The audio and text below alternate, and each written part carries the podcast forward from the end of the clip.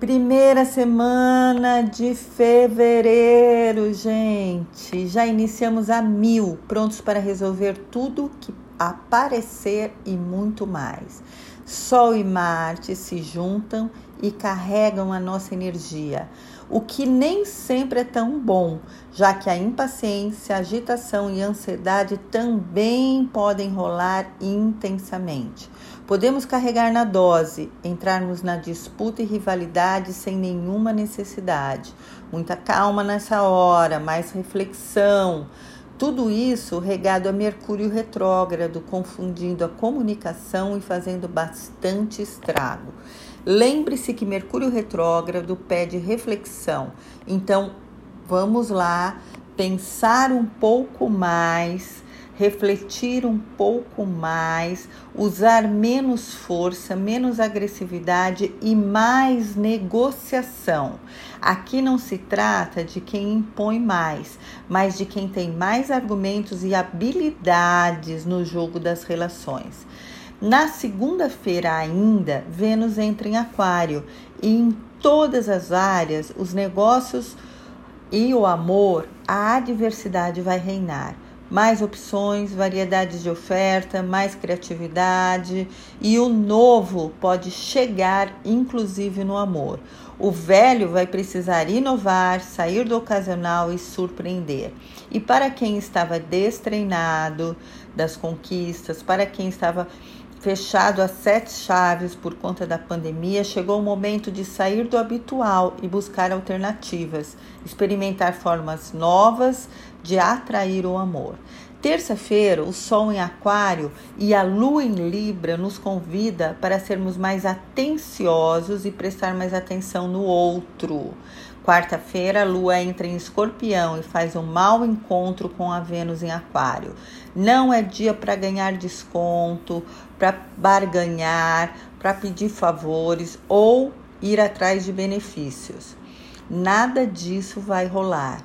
Já à noite, Saturno entra em ação e uma certa tensão e preocupação toma conta da gente. Queremos organizar o máximo de coisas possíveis. Nossa cabeça não para, fica tentando botar ordem em tudo aquilo que está nos incomodando. Quinta, a lua entra na sua fase minguante em escorpião. Nessa fase, ficamos mais retraídos. Essa é uma energia de fechamento, de fim de ciclo. Evite iniciar qualquer coisa aqui. Na verdade, ela é ideal para você aproveitar para fazer aquele detox, aquela limpeza, aquele desapego que você precisa e jogar fora ou recomeçar quando a lua nova chegar, que vai ser no dia 11 do 2. Aí sim você pode lançar para o universo aquilo que você deseja. Por enquanto, aproveita para limpar, desintoxicar, jogar fora o que só está fazendo você perder tempo e dinheiro. Sexta-feira, a lua entra em Sagitário e tudo muda. Ficamos mais animados e bate aquela vontade de liberdade. Sagitário tem a ver com essa vontade sem limites, ficamos até exagerados. Para os que podem, Viajar aqui seria renovador. A alma pede liberdade, lugares abertos, muita natureza e verde. Mas aí chega sábado e Vênus conversa com Saturno e a situação muda de figura. Tudo parece mais escasso, Saturno já entra trazendo responsabilidade, preocupação, as pessoas ficam com mais medo de gastar, de comprar de se entregar aos sentimentos e até de recebê-los. Tudo fica mais contido com Saturno. Vênus tem a ver com a nossa parte afetiva e também com valores. Saturno tem a ver com organização, com restrição, com contenção. Então, esses dois juntos provocam uma certa tensão. Precisamos tomar cuidado porque um dos maiores males de 2021 é o medo. E quando ele espalha, ele contamina. Nada é mais maléfico do que o medo.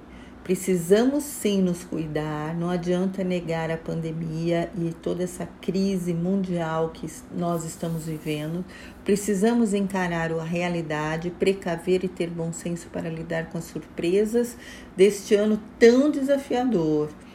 Mas também precisamos ter a consciência de que o medo é capaz de despertar nos seres humanos violência, extremismo, tirania e total insanidade.